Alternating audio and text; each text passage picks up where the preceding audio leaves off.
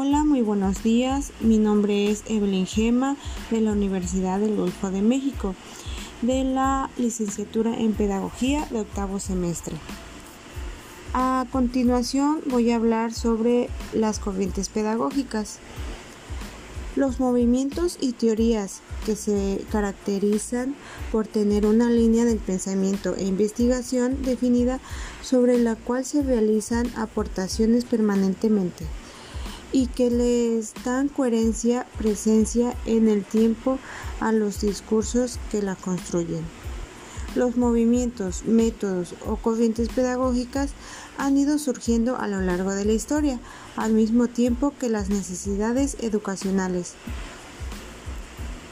Cada corriente pedagógica surgida en su método se enfoca la enseñanza es el más adecuado para conseguir el máximo rendimiento y aprendizaje del alumno. De hecho, hay muchas corrientes pedagógicas que utilizan la teoría del constructivista. La mayoría de los acercamientos que han nacido desde el constructivismo sugieren que el aprendizaje se logra mejor tocando los objetos. Los que aprenden lo hacen mediante la experimentación y no porque se les explique lo que sucede. Se dejan para hacer sus propios descubrimientos y conclusiones. También acentúan que el aprendizaje no es solo un proceso de todo o nada, sino que los estudiantes aprenden la nueva información que se les presenta, construyendo sobre el conocimiento que ya poseen.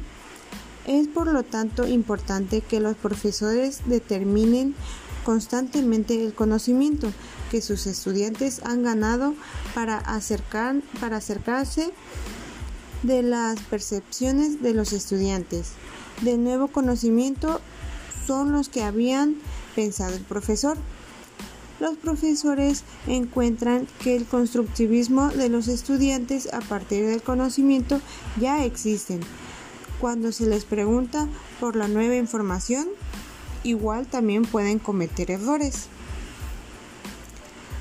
En la mayoría de las corrientes pedagógicas basadas en el constructivismo, el papel del profesor no es solo observar y determinar, sino que también conectar con los estudiantes mientras que están realizando sus actividades y se están preguntando en voz alta, planeándole, planteándoles preguntas a los estudiantes para estimular su razonamiento. Los profesores también intervienen cuando se presenta un conflicto.